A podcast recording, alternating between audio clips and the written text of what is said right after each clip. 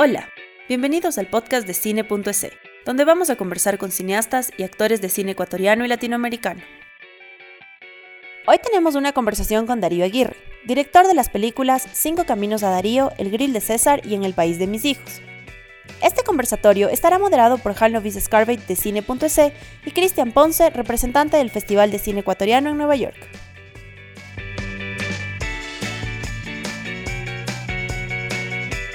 Buenas tardes con todos, buenas noches a ti, Darío, desde Alemania.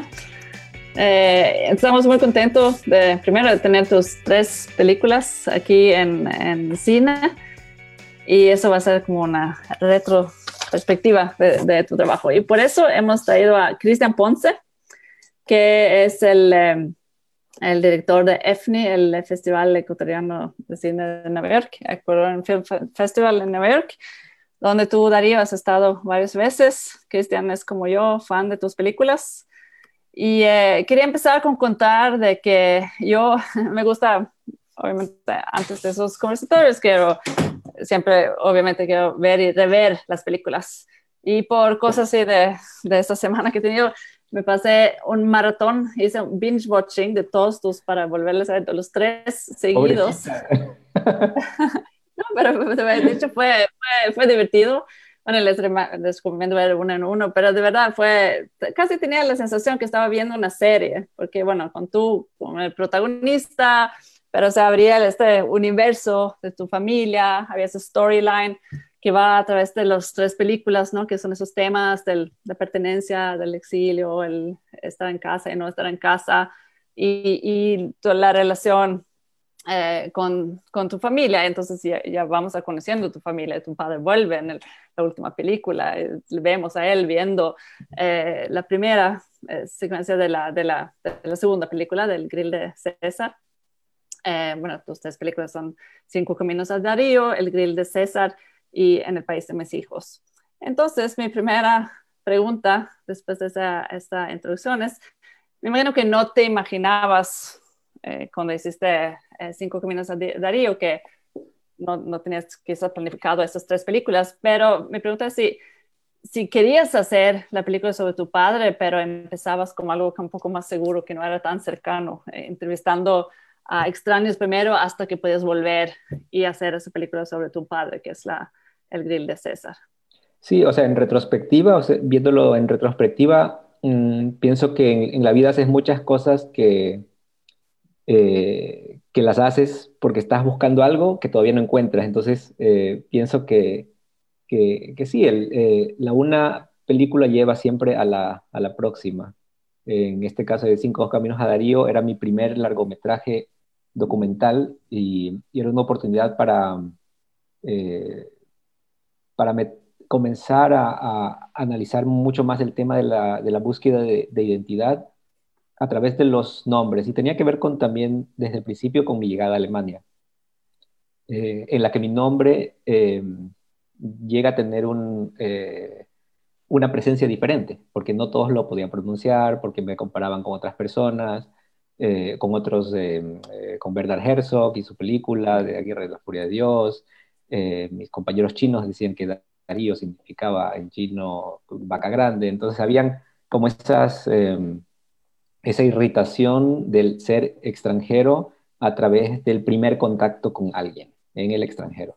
Y, y, esto me, esta, esta, esta, irritación o estas irritaciones las fui eh, siguiendo en cada una de las películas como, como alarmas de, de, de, inicios de algo que quiero buscar y hacer una película. Entonces, eh, en este caso, Cinco Caminos a Darío era la primera eh, irritación, esa confrontación con la identidad a través del nombre, em, con mi papá, eh, el, cambio de, el momento en que cambian los papeles entre padre e hijo, en que eh, ya no solo los hijos dependen del padre, sino ya van cambiando con el tiempo los, los papeles.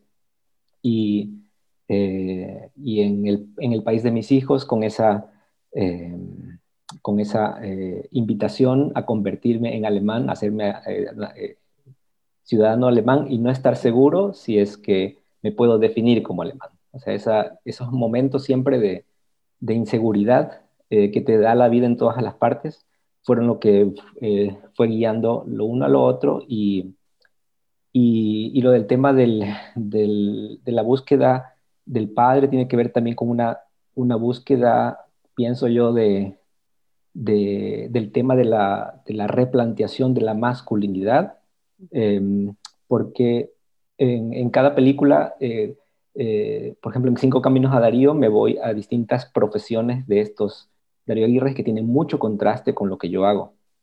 Que en ese tiempo eh, eh, yo también vengo de la pintura, eh, de las artes y luego comencé el cine y, y, los que, la gente que voy encontrando son gente totalmente distinta a mí. Y, y, sí, esta aproximación tiene que ver mucho con esa, esa búsqueda de, de, la identidad o definición de la identidad. En, dónde quedas, qué posibilidades hay del, del ser, qué quieres ser, Em, y, cada película creo que es una aproximación a esa, a esa pregunta. Eh, ¿Quién eres? ¿Qué quieres ser? Eh, ¿Qué posibilidades existen de...? de... Y, sí, y les quiero, bueno, antes que seguimos, solo quiero decir a, los que están escuchando que pueden mandar sus preguntas si tienen preguntas. Y obviamente quiero recomendarles las películas. Yo estaba riéndome, llorando, está, está también toca esos temas interesantes que hablas, pero hay mucho, mucha emoción en tus películas también y mucho humor.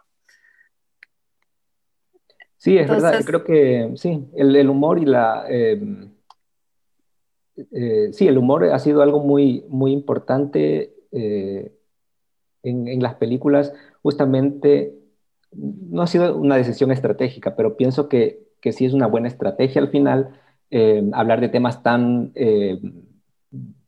tan profundos y, aparentemente pesados eh, a través de, un punto de vista eh, del humor o de la ironía, diría yo también, de la ironía del sí mismo, ¿no? De quién eres, de siempre estarte replanteando la, eh, la pregunta del quién eres. Y, mm, y, eso, y eso pienso que es una buena, buen método que lo aprendí a través de mi padre, yo creo, de, de, llevar la vida a través del humor, de, de tratar de entender la vida o de relajar la vida alrededor de ti a través del, del humor. ¿no? Em, sí, yo creo que el, humor lo debo a mi padre, a mi familia, a, todos mis tíos, a, em, a mis tías, todo, nuestra familia, y yo creo que es algo muy ecuatoriano también y muy latinoamericano, eh, utilizar el humor como, como, como una forma de, de, de conllevar la vida. ¿no? Y, y, y, tú, bueno, de hecho, eh, también yo, bueno, estoy en Noruega, pero sí viví en eh, ocho años en, en, el Ecuador, entonces hice al revés. Y tú, Cristian, también vives fuera del Ecuador, entonces eh, me imagino que tú también te, te identificaste con, con, muchos de los temas y las experiencias que cuenta Darío en sus películas. Sí, definitivamente. nosotros que hacemos el Festival de Cine Ecuatoriano acá en Nueva York, eh, sí creo que de alguna manera le, nos llega un poco distinto eh, las películas que tienen algún componente de migración, ¿no? Y, que es el caso de, de, la película El Darío. Es decir, para, yo creo que para el público en el Ecuador, eh, el, e, ese tema, el de la migración, es uno y para nosotros acá es como un poquito diferente. Entonces, yo, al menos cuando yo la, yo la vi, me acuerdo haber sentido que, que, claro, es eso de, de, alguna manera sentir que algo se pierde y no se recupera nunca cuando te vas, ¿no? Vas ganando un montón de cosas, pero algo se pierde y creo que eso está en la película. Y, y, también está en la siguiente película. La última vez que conversaba con, con el Darío hablamos, hablamos de eso, de, de, volver atrás y de ver eh, a tu familia, a tu país, eh, que de alguna manera empieza a ser un sueño que, y que luego lo tienes que empatar, ¿no? Cuando vuelves o cuando, eh, o en diferentes momentos de tu vida tienes que ir reempatando este, este, este imaginario que llevas con, con la realidad. Eh, entonces, creo que, que, en el festival un poco ha pasado eso, las conversaciones que se dan a partir de, de las películas, me acuerdo que ese fue el caso cuando, cuando estuvo eh, la película El Grill de César, eh, de Darío en nuestro primer festival, fue la primera película que presentamos en el festival, con esa abrimos, eh, hizo varias cosas. Y, una es que, sirvió de referente para películas futuras, de, referencia, y, también como de, del tema, ¿no? Del festival. Y, siempre la migración ha estado ahí, ha estado un poco ahí y, y un poco a partir de, la película, ¿no? Eh, hacemos, eh, hemos tratado siempre de que el festival vaya integrando diferentes lados del Ecuador o diferentes tónicas, diferentes tonos, pero vemos que el tema de la identidad está presente en muchas películas y es un tema que, que a la comunidad nuestra le importa mucho. Entonces, eh, ¿cómo, cómo eh, eh, tenía una curiosidad porque cuando vi los tres películas de pronto en, en, es el Darío hablando en alemán casi todo el tiempo, tu voz, que acostumbrado a oír tu voz en, en, español, que era en, alemán. Solo una curiosidad. Entonces, debe ser también, tienes un, has estado en festivales en Alemania, has colaborado con arte. Eh, ¿Tienes voz en off en alemán en, en toda Grill de César para ese público o, es siempre en español? El Grill de César hay una versión en alemán. Eh, hay una versión alemán, pero que no es hablada por mí. Eh, no, fue, no fue decisión mía, sino del productor. Y lo que pasó en efecto a eso era que en la próxima película, en el, en el país de mis hijos, yo puse como condición que yo quería hablar eh, en alemán en la película. Era parte de ese proceso de... Eh, era como que no me podía imaginar que otra persona vaya a hablar esa película que se trata acerca de integración, de procesos de, de, de, integración en un país que la abre otra persona. Entonces, em, era mi condición principal para hacer la película, era que yo la hable. Em, y el único detalle que no sé si se dieron cuenta es que em, eh, hay un fragmento que es al inicio de la película, que es, eh, eh, que digo un texto muy corto y es en español, y el resto de la película la hablo en alemán. Entonces empiezo, em, me acuerdo muy bien de la situación cuando estaba con la redactora de televisión en el cine, y me dijo, ah, y esta parte está en español y luego en alemán. Recién se estaba dando cuenta de eso de ahí. Y dije, sí, es que em, empiezo con el corazón y luego voy entrando a, a este idioma que, fui eh, adoptando eh, con el tiempo, ¿no? Entonces, eh, porque sí pienso que, que, soy las dos cosas y que hablo los dos idiomas. Y la película, interesantemente, tiene, nos dimos cuenta a través del subtitulaje que tiene 50% español y 50% alemán, mm. ¿no? A través de los personajes, del texto, de la voz en off es 50-50, ¿no? Esas, hasta, en los subtitulajes se, se, manifiesta este, esta, esta vida en, dos mundos. Y, sientes que, no, no conozco alemán suficiente bien para poder juzgar eso, pero sientes que, que yo siento que no soy exactamente lo mismo cuando hablo en español y en noruego. Hablo distinto, soy soy distinta. No sé si, si, si, si tú, ¿cómo, es, ese, ¿cómo fue ese proceso entonces de, de hacer un, el voz en en, alemán? Eh, sí, es que cambias, el, el, sonido, el sonido cambia a la gente, ¿no? Es como la música que depende de la música que tienes si te comienzas a mover no y todo, es, es como... Em, y, y, la voz es, es un... Es un eh, te, te, te cambia hasta la gesticulación. Por ejemplo, yo ahorita que estoy hablando en, español, eh, muevo mucho más las manos que cuando hablo en alemán. Eh, y, eso, y eso me doy cuenta así a través de, de estas observaciones. ¿no? Y el proceso de hablarle en alemán, eh, por ejemplo, en la, en la, voz en off, lo que hice fue tratar de aprenderme el texto. O sea, claro, yo escribo en alemán también mis guiones los escribo primero en alemán, eh, interesantemente, porque me ayuda a ordenar ideas. En el español puedo tener un montón de ideas y escribo todo, pero a veces te pierdes en demasiada, eh, demasiadas cosas y no te enfocas. Y el alemán me ayuda a enfocar, porque como tengo mucho más eh, limitado el, o las palabras en alemán también comprimen mucho los, los significados que en español los dices en tres palabras, en alemán te la dicen una.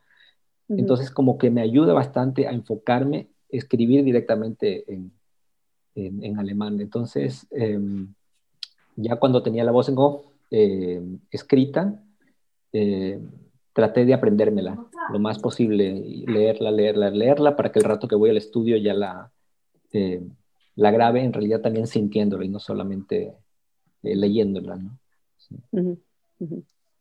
¿Y, y, cómo, cómo, ha sido recibido tu, tu película allá en Ecuador? Y cuando, porque has ido también a, a Ecuador a presentar es el, el Grill de César. Eh, no sé si las otras películas también, si pudiste venir para todas. Sí, para todas estuve mm, en, en EDOC. En EDOC, sí, siempre el EDOC mm. ha sido como un, como una, eh, un buen centro de orientación eh, emocional y profesional para, para, para llegar. O sea, creo que los, mis nuevos amigos los conseguí a través del, del, del EDOC. ¿no? O sea, los vemos que están, que están viviendo en Ecuador. Eh, y, y, siempre ha sido un, un, lugar muy, muy importante y todas las películas se mostraron ahí. Estuvieron en cines, el Grill de César estuvo en cines y mm, en el país de mis hijos se estrenó en el EDOC y eh, tuvo unas presentaciones también eh, al aire libre con el apoyo del Friedrich Ebert Stiftung en Quito. Mm en la que también ahí fue interesante porque también hicieron un podio acerca del tema de la, de la migración y del racismo. Era un momento en que había mucho racismo eh, en contra de, de, los venezolanos, por ejemplo, entonces querían hacer, eh, plantear esta, esta película como, un, eh, como una oportunidad para hablar del tema de una forma abierta y, y de, sí, más que nada porque yo creo que el, en el país de mis hijos es un ejercicio de ponerte en la posición del otro.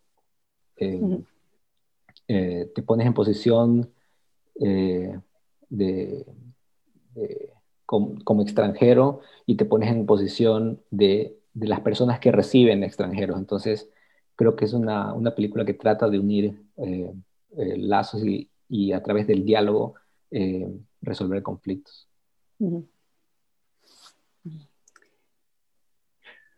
Te hago una pregunta, Darío. Hay, hay como que una idea de que el documental es casi como poner una cámara para ver lo que pasa y que la historia se desarrolle por cuenta propia. Yo le veo un poquito más como cuando escribes algo así, describas la realidad, quien escribes eres tú. Y en el caso de tus películas, eh, yo me acuerdo que, bueno, hay algo interesante que ha pasado en el festival y que nosotros hemos observado que ha sido fascinante y es que la gente o el público eh, no hace una gran distinción entre ficción y documental, no le importa mucho si es que es documental o es ficción. Eh, siempre para, para, para, el público hemos notado que siempre es como personal, o sea, cuando tienen el director enfrente, eh, ellos ven que la historia reflejada en una película de ficción, por ejemplo, es personal entonces le preguntan siempre cosas personales y por qué pusiste eso y qué sentiste esto y cómo te llevas tú con tu mamá, no sé, lo que sea.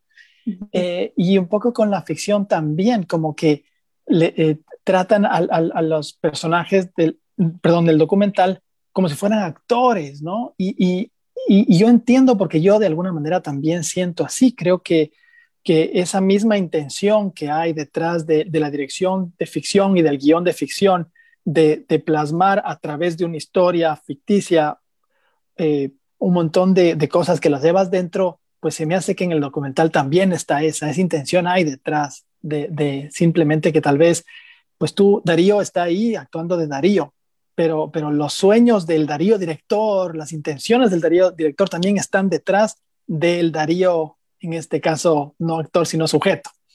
Entonces, y digo esto porque hace poco estuvo, estuvo o, está, pues, eh, nominada hacia, a, dos, o prenominada a dos premios Oscar, esta película de Maite Alberdi, El, el Agente Topo, que, que, es una película que si, pues, si no sabes, si no te lo han dicho, pues creerías que, que es una película de ficción, o podrías creer que es una película de ficción.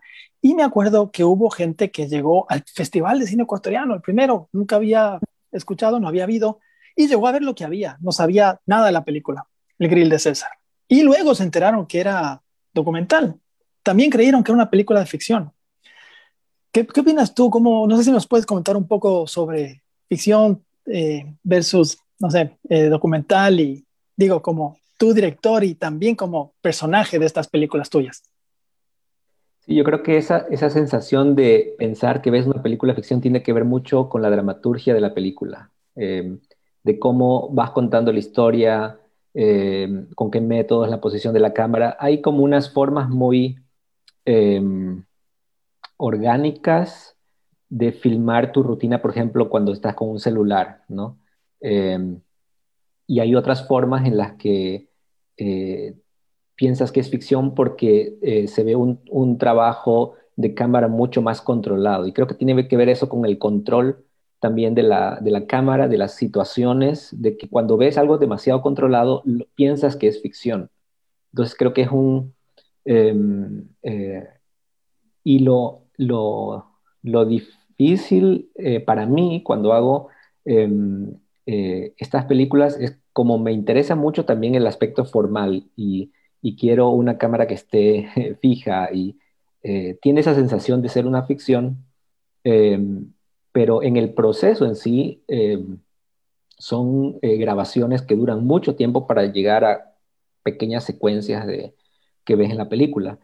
Entonces pienso que tiene que ver mucho con la dramaturgia, cómo muestras, cómo filmas, eh, lo que te hace a ti como espectador definir, ah, ok, esto es verdad, esto es ficción o esto es totalmente mm, real, ¿no? asimismo, la ficción utiliza estos, estas formas para dar un poco más de, ambiente documentalista, por ejemplo, en películas de ficción, cuando utilizan cámara en mano, eh, la luz natural. Eh, entonces, estos juegos creo que son para los dos tipos de, cine totalmente eh, permitidos e interesantes de explorar, de, romper justamente las reglas de lo que, de lo que existe. Y, yo creo que el documental dio un gran paso en, en romper justamente lo que se pensaba o lo que se definía por documental, ¿no? Entonces creo que ahí, a partir de ahí comenzaron a, venir otras cosas también eh, interesantes, comenzó a, haber una evolución y, sí, yo creo que también depende de las historias eh, que tengas, del cómo las quieres contar y cómo va a ser el concepto de cámara, cómo van a ser los diálogos y em, si las cosas, eh, por ejemplo, también hay ficciones maravillosas que utilizan, por ejemplo, escenas donde, donde las, las cosas pasan fuera de cuadro. ¿No? Y lo que crea por momentos documentales desde mi, punto de vista, ¿no? Porque son cosas inesperadas que están pasando acá y luego entran a cuadro. Em, todos esos, esos juegos son, son, son muy lindos en experimentar. Pero claro, el espectador cuando los ve, em, interpreta según su punto de vista o su definición de cómo eh, está acostumbrado también a, a, a, recibir eh, imágenes de la, de la realidad. Es una teoría. No, no, claro, de acuerdo. Y a la final, el, espectador lo que ve como real es de alguna manera falso porque lo está viendo en, una pantalla, no lo está viviendo. Y, o, lo que ve como, como falso, por, como actuado, digamos, es de, es de alguna manera real porque se tiene que conectar con experiencias propias. Es decir, lo que hace en realidad el cine es conectar recordarte experiencias propias, conectar con experiencias propias que y ahí es que te jalan las emociones, ¿no? Por eso es que lloras, no lloras porque le ves a alguien llorar, sino porque eso te recuerda a ti y tienes una empatía con el personaje y entonces lloras. Eh, Exacto, sí. Sí, sí, es eh, totalmente, son... Em, eh, eso, eso también es parte también del, trabajo con el tiempo, del desarrollo de, de, las películas. En, en, mi caso, que Em, que voy con el tiempo, mientras las voy desarrollando, voy eh, al final enfocándome en, las, en los aspectos también que, que, otros se pueden sentir identificados o que yo intuyo que se, se van a sentir identificados.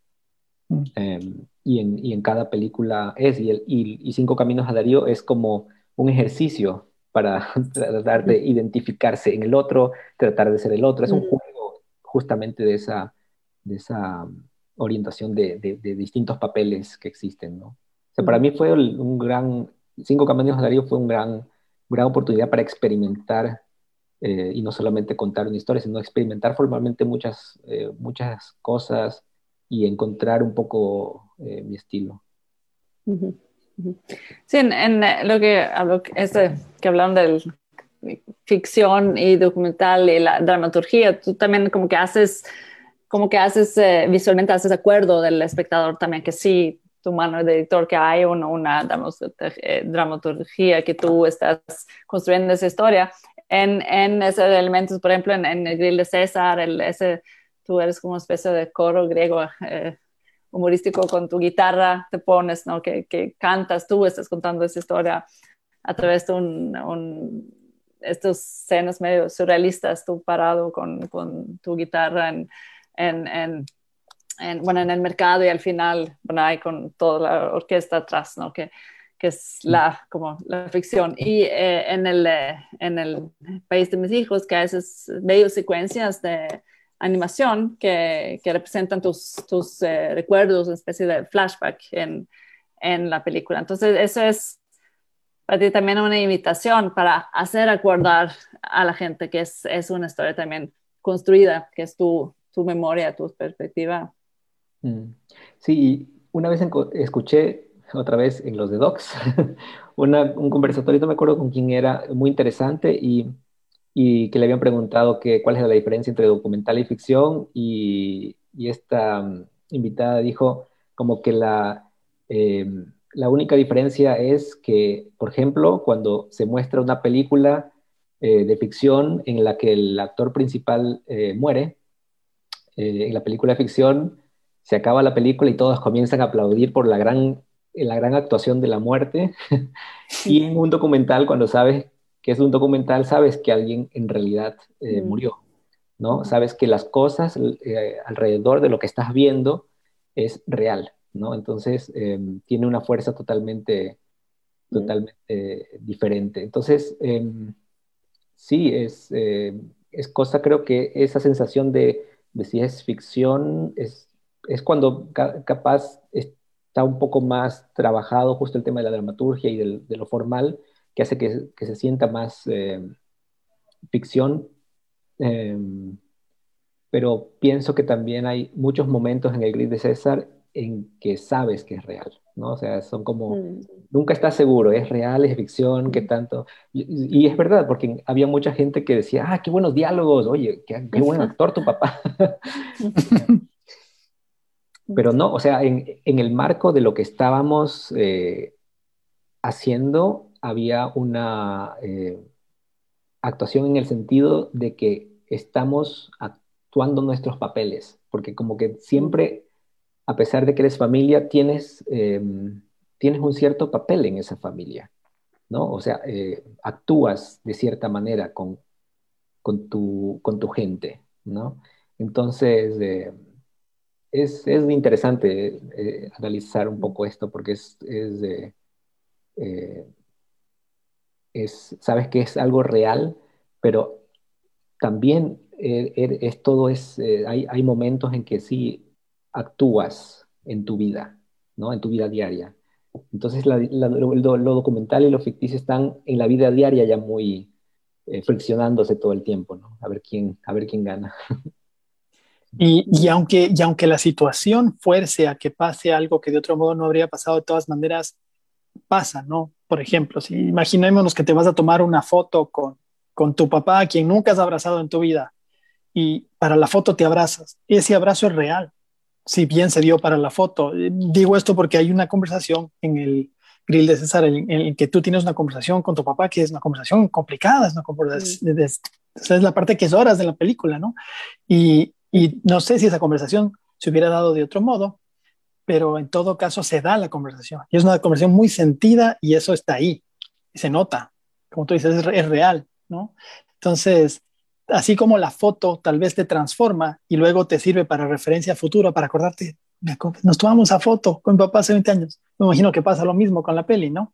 Sí, totalmente. Sí, eso del, ejemplo de la foto, eh, del momento, eh, que en realidad es, es como que esa foto trata de, de, capturar algo que ya pasó, ¿no? O sea, el momento de la foto en realidad trata de como que capturar algo hermoso que pasó antes, ¿no? O algo doloroso que pasó. Em, y sí, y con, el grill estar en el momento preciso también tiene que ver sea, por ejemplo, para estas conversaciones complicadas, tiene que ver también cómo, cuánto tiempo les das a las situaciones. Eh, yo me acuerdo que con el grill de César, em, mi pregunta principal llegó después de una hora de estar filmando con mi camarógrafo Santiago Oviedo, que estaba en medio del río con la cámara, ¿no? Y el sonidista ahí, estaban, se creó una, una, una intimidad eh, a través del rodaje también entre todos. Y eh, sí, es algo que se trabajó para que eh, pueda llegar ese momento. Por eso creo que es difícil a veces pensar de que, de que hay momentos que pueden ser reales, porque es, sí, no te puedes imaginar, pero tiene que ver también mucho con ese trabajo de previo hasta llegar a los momentos estos que, que tú nombres, ¿no? Cruciales de, la película. En el, que en el país de mis hijos me parece que, bueno, pasa en muchos lugares, pero, pero entre esos pasa en las conversaciones que tienes con tus suegros, ¿no? No sé si nos quieres contar en ese caso cómo, cómo se dio esa, que también son unas conversaciones sentidas, ¿no? Que, que, que a mí se me hace que desde su cultura alemana también les costó un poquito, o sea, a todos nos cuesta hablar de esas cosas, pero en su caso, tal vez particularmente. Claro, y, y más que nada que en ese caso, eh, por lo difícil que era hablar con ellos, eh, necesité 15 años para, plantear esa, ese acercamiento, ¿no? Es, es, lo mismo, es como que si hubiese filmado, por eso creo que tiene mucha coherencia haber utilizado material de archivo en la película, porque me duré 15 años a llegar al punto de decir, ¿y si los escucho? ¿Qué, qué, qué pensaban de mí? Y, y si ellos me escuchan, o sea, ese proceso se retrasó tanto por el no saber el idioma, por estar en una situación difícil, eh, familiar. Entonces, eh, sí, eh, ese, ese proceso previo no, no, no, lo ves como espectador, ¿no? sino ves ese, ese momento y eso fue lo, lo, lo difícil de, de, todo. Pero claro, me llevó 15 años hasta decir, ok, ahorita nos sentamos y hablamos y es tan histórico que hay que filmarlo. ¿no? Es, mm. es, eh, y pienso que también es eh, no solo histórico, o sea, lo hice justamente porque pensaba que no era solo histórico para mí, sino también porque durante este tiempo también escuchaba muchas otras historias que eran parecidas. Es un poco como también un proceso de alguna manera de reconciliación, así lo sientes tú, ¿crees que ahora tienes una relación de algún modo distinta? Sí, era, era el inicio de, una, eh, de, un, de un entendimiento, un acercamiento.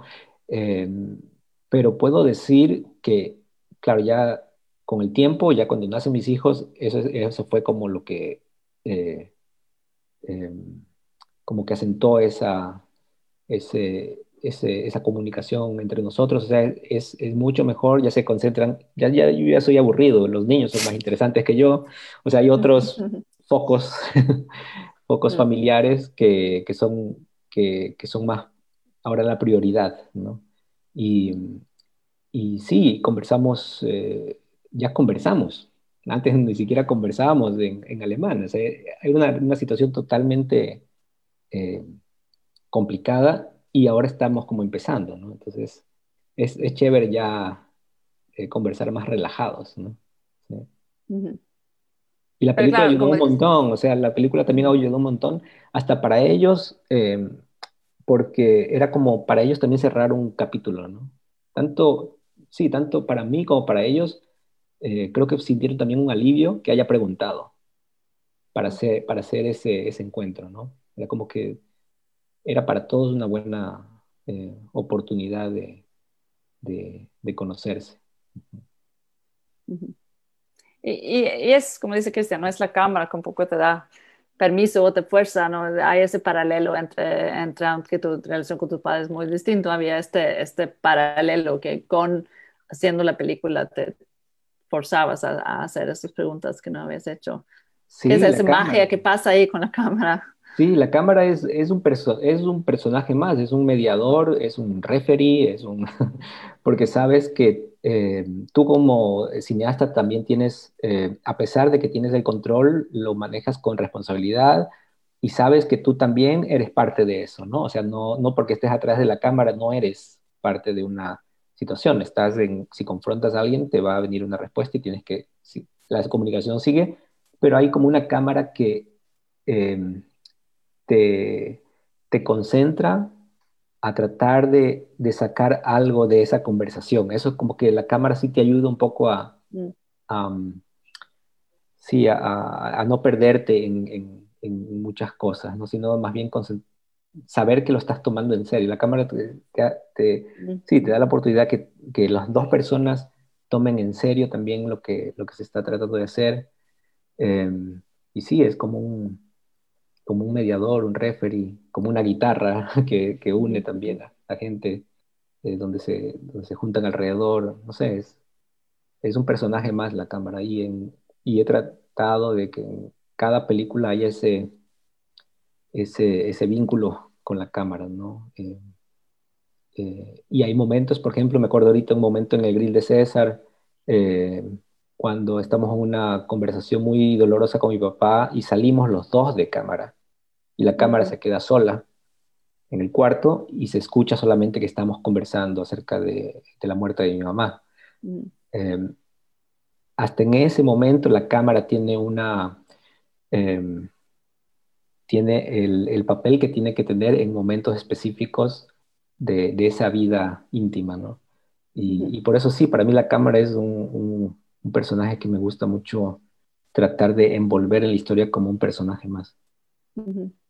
Sí, ese momento sí, es uno de los varios, pero un momento fuerte. Se escucha a tu papá o, no sé, tú o ambos, pero se escuchan llantos y no vemos, sabemos que, bueno, tu padre sale, tú sigues y como que ya no te importa la cámara, pero luego había ese momento en la edición donde tú sí decidiste, eso sí va. ¿Cómo, cómo era ese en la edición? ¿Era eh, tu papá le mostraste la película cuando estaba terminada o cómo, cómo estabas tomando esas decisiones, una cosa el momento de filmar, que dejas correr el sonido, capaz ni, ni pensaste, pero decidiste poner esto en la película, que es un momento doloroso, bonito eh, en la película. Pero ¿cómo, ¿cómo, es entonces manejar esas imágenes en la edición y cómo piensas frente a cómo estás con tu familia?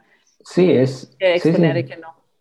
Sí, exacto. Es, es creo que del, trabajo más difícil antes de mostrarle a, a, a cualquier protagonista de una película es eh, estar totalmente seguro de las cosas que tú piensas que no, en las que se puede identificar y que no, eh, no se pasan de, de, la raya, que no, que, que, que no sientas que estás eh, exponiendo demasiado al protagonista. Entonces, en esta orientación eh, algún rato en la edición, o sea, yo, tengo una, sensibilidad cierta, pero algún rato cuando editas tanto, igual siempre es bueno tener un editor y un productor que están al lado eh, viendo, viendo el trabajo, en donde todavía te pueden decir, ah, esto capaz que es demasiado, y, te van como eh, ayudando a tener un equilibrio para que no te sientas, sí, para que sea, sea como una muestra justa de lo que, de los personajes.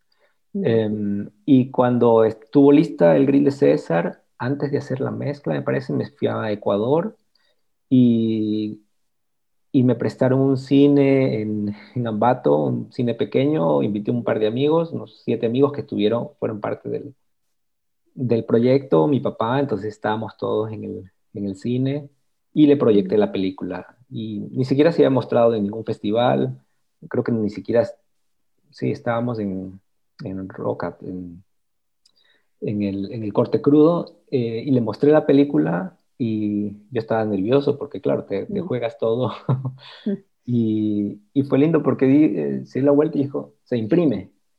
Entonces era, era como, eh, él, fue como, como el distribuidor, ¿no? Que se dio la vuelta y dijo, se imprime. Em, y eso fue, fue chéverísimo porque sí, fue chéverísimo porque a partir de ahí también hubo eh, nuevas conversaciones, y, o sea, hubo una, eh, la película no acabó ahí, sino que continuó eh, nuevas conversaciones, la relación cambió, o sea, fueron muchas cosas que, que hacían que cierre un proceso, ¿no? creo que me ha ayudado mucho el cine como a cerrar procesos que no entendía, no, no, sabía cómo manejar. Y esto se, ahí tienes esa riqueza de imágenes, archivos que está disperso desde también cuando era joven. Entonces tengo la impresión que este, que estás tú, no sé si es así, estás siempre con una cámara filmando, así que tu familia estás, están acostumbrado a eso o es simplemente cuando le ahora voy a hacer una película y discutes antes, eh, ¿cómo es el proceso previa? Es interesante, sí, en, en, el país de mis hijos tiene este material de archivo que entró recién al final del proceso de edición. Em, y fui como rescatando estos, estas cosas que había filmado en Ecuador, pero en Ecuador yo ni siquiera tenía cámara, me acuerdo que pedí prestado una cámara, o era creo que la primera vez que regresaba de Alemania, no me acuerdo muy bien cómo fue, pero mm, eh, odio estar, estar filmando todo, o sea, nunca, casi poco tomo un par de fotos de algo que me interesa, pero, pero estar filmando todo el tiempo no lo hago, sino solamente en momentos en que o algo se me hace extraño, no lo entiendo, eh, hay algo que no está resuelto, o sea, son situaciones específicas. Em, cosas que quiero entender y ahí comienzo a filmar, ¿no? O, situaciones que me siento incómodo y no sé por qué. Em, agarro la cámara y, y, por ejemplo, en el país de mis hijos tiene mm, como autorretratos, eh, uno de los primeros selfies seguramente, de, en, en High 8, no, seguramente ya había mucho, mucho antes los selfies, pero esa, esa reflexión del, del sí mismo, eh, eh, fue un momento también, eh, creo que era cuando regresé a Ecuador después de dos años de estar en Alemania. Era la primera vez que regresaba a Ecuador. Y fue una de mis primeras em, eh, crisis de identidad, regresar al Ecuador y encontrarte con un país que ya no conoces, o sea, que es totalmente desconocido, a pesar de que fueron, pasaron dos años, ya te sientes extraño después de dos años. Entonces ahí hice hasta un corto que se llama Hogar Desconocido algo así, eh, en el cual me ayudó el Carlos Cacho Gallegos, que seguramente lo conocen. Em, y me acuerdo que en ese momento, eh, mientras filmábamos eso, aparte me fui, eh, creo que por Cuenca, y hay unas imágenes que son filmadas en Cuenca o en baños con esa cámara para captar justo, justo esa sensación, esos momentos de extrañez eh, que estaba viviendo.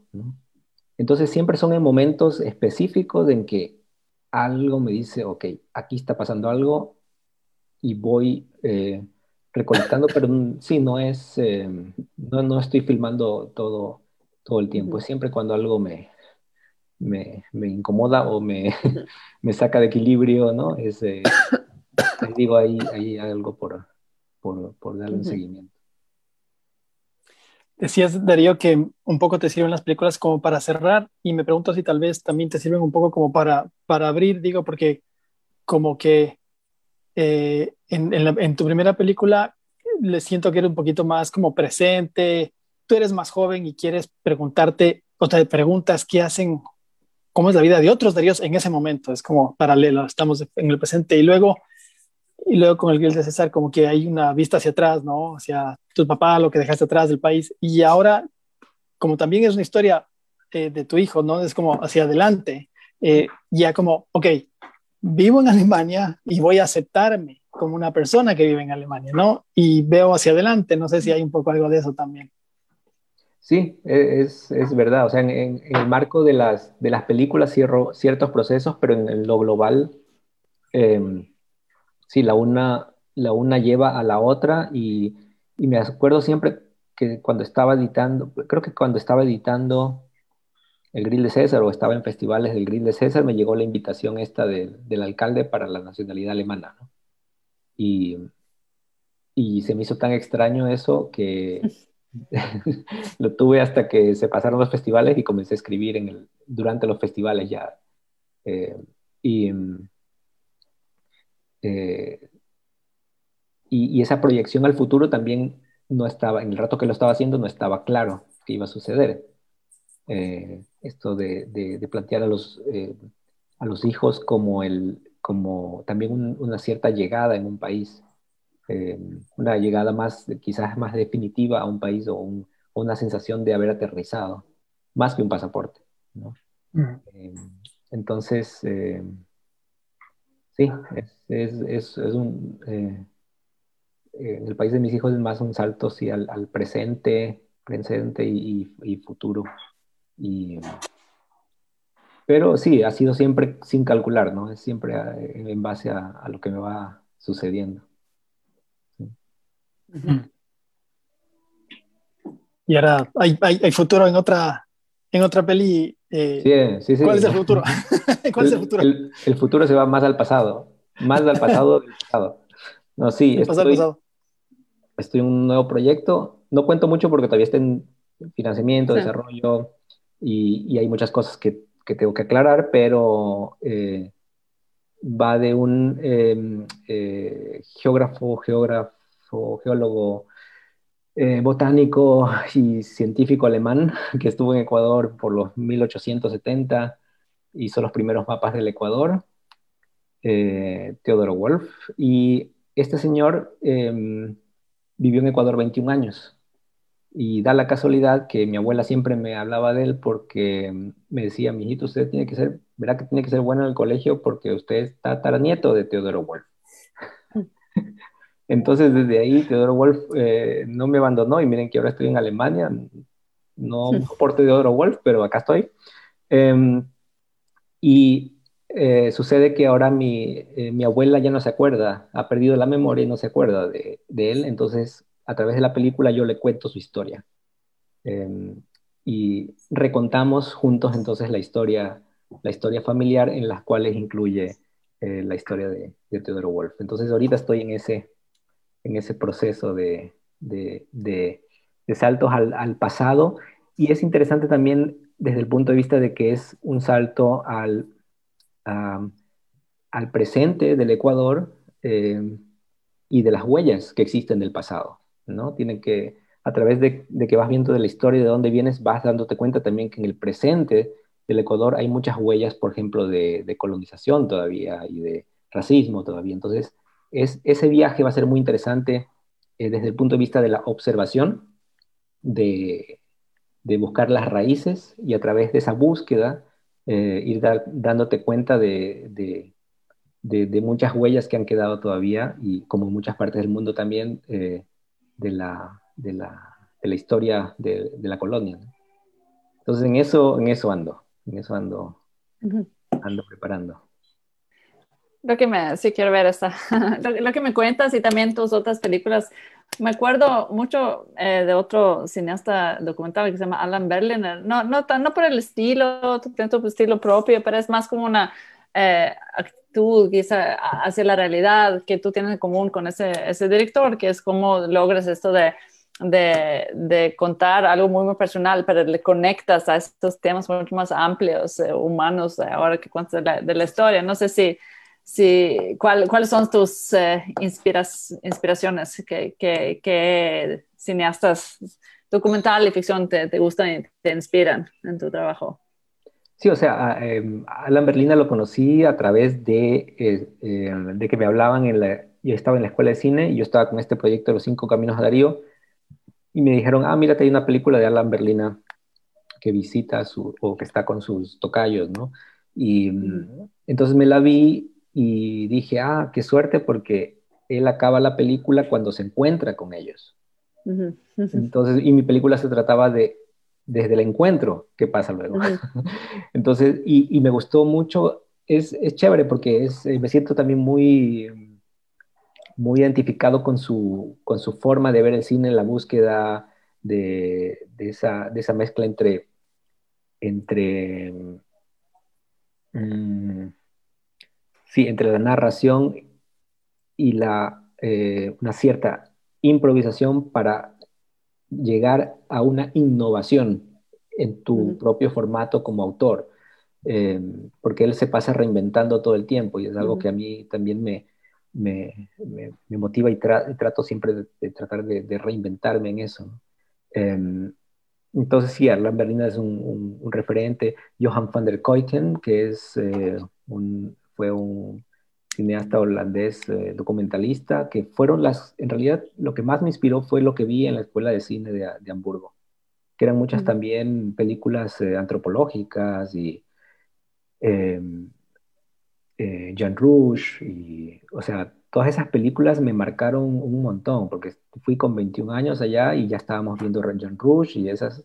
Em, y Johan van der Keuken, películas muy profundas, muy, eh, muy personales también, eh, a través también de otros compañeros que tenían sus trabajos. Creo que aprendí también un montón de, de estudiantes, de, de, los trabajos de otros estudiantes.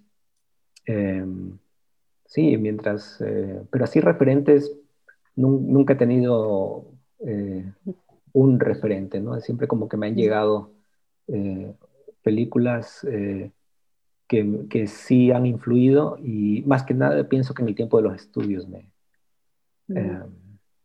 Eh, sí, el tiempo de los estudios fue como que donde más absorbí esto del, del, de la esencia del, del, cine y de aproximación a personajes y todo esto. Me, fijé en los créditos de, de, Cinco Caminos de Darío, que Wim Wenders estaba en la lista de asesores. ¿Cuál, cuál es la historia de eso? Es que Wim Wenders fue hasta no hace mucho todavía profesor de la Escuela de Artes de Hamburgo, de la Universidad de las Artes, y fue también mi profesor. Él estaba em, dando clases como unos 15, 15 años o 20 años estuvo ahí. Em, y y me acuerdo que vimos juntos la, la escena de, o sea, yo tenía unas secuencias listas y se las quería mostrar, entonces vino la, al, al, cuarto edición y nos pusimos a ver. Y no me voy a olvidar el, eh, que estaba muerto de la risa con la escena del soldado.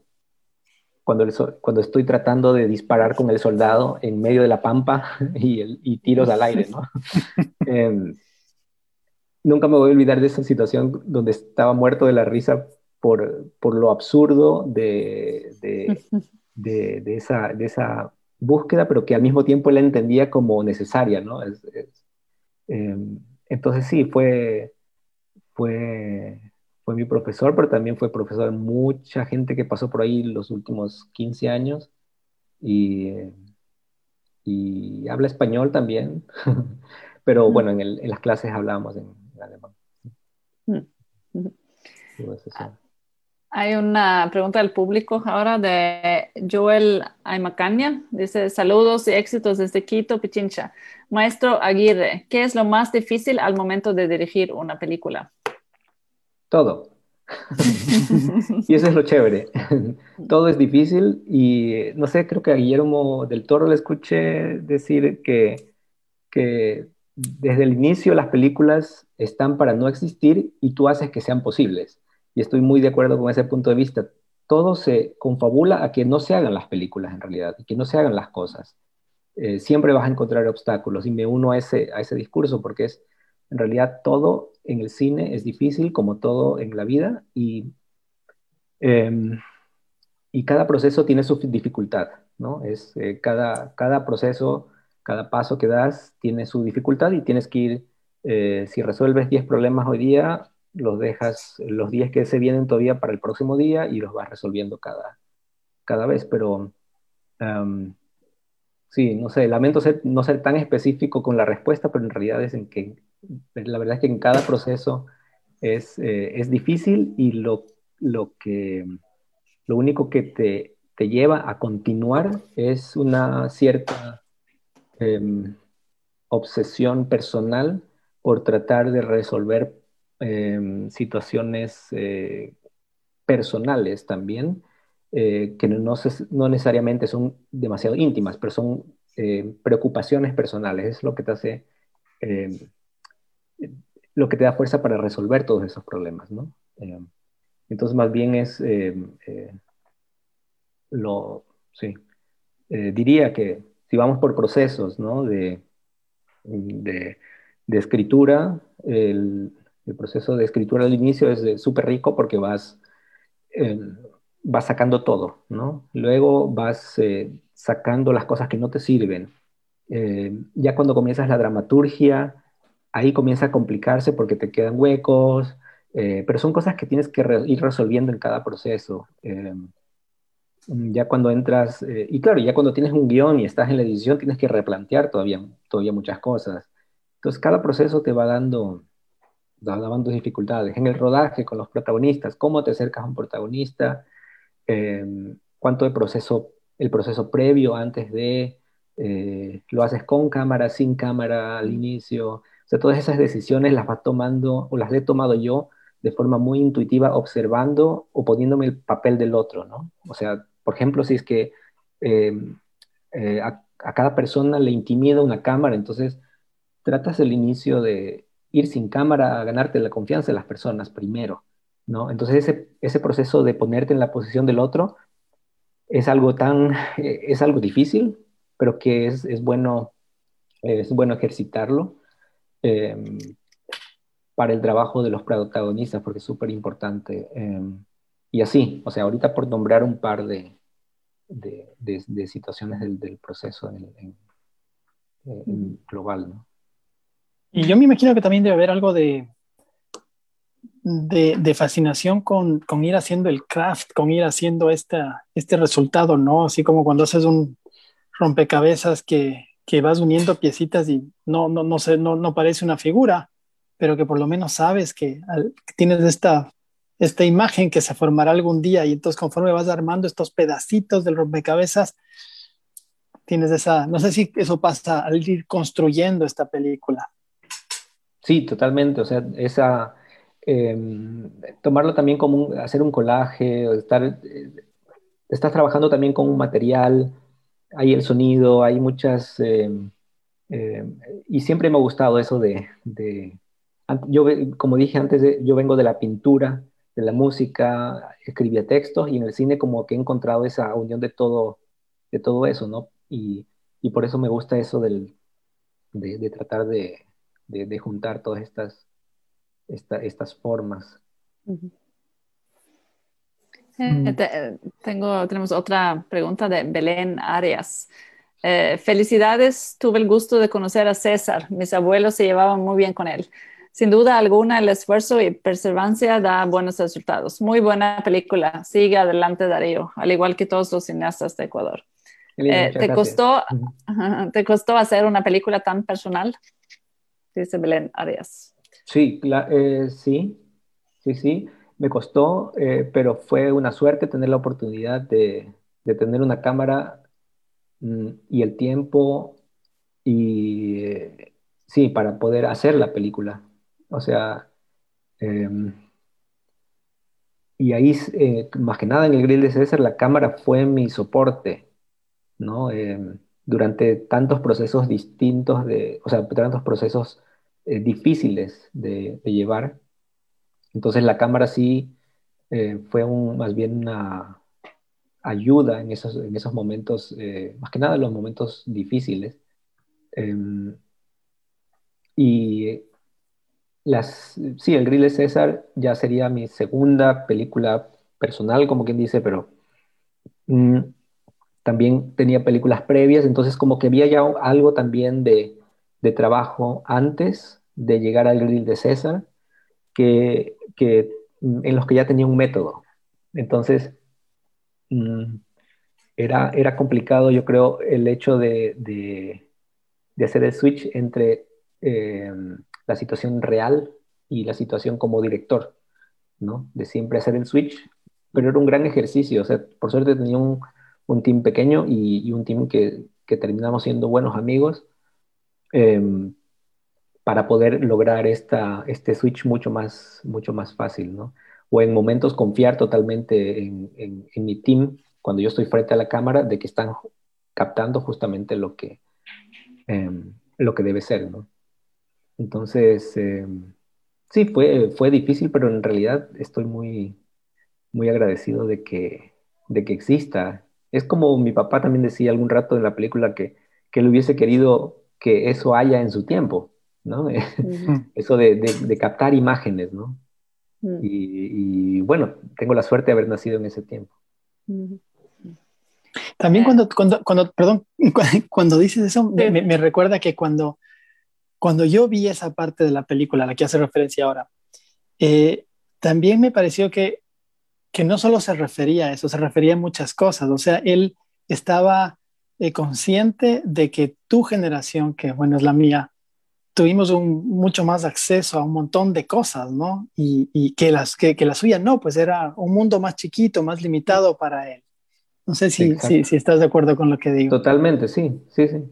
Sí, sí, era, era ese, esos, em, a través de esa conversación, eh, para él y para mí pusimos en claro que las diferencias generacionales eh, que habían eh, y las ventajas que yo tenía en ese rato, ¿no? Que, que, sí, que son verdad, tenemos tantas ventajas, o sea, esto de estar conversando aquí en su tiempo, o sea, hasta ahí, ¿no? Es, es tenemos una gran, una gran ventaja.